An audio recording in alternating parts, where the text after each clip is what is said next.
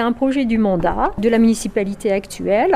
Quand euh, Monsieur Faron, euh, le nouveau recteur, euh, a pris ses fonctions, c'est une question qu'on a évoquée avec lui.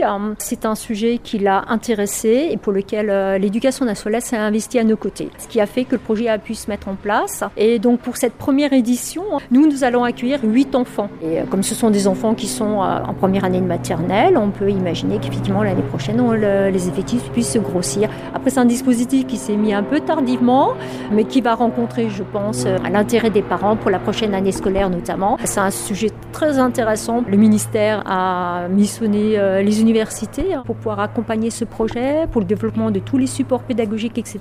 Et nous, on est à côté du ministère de l'Éducation nationale pour mener à bien ce projet.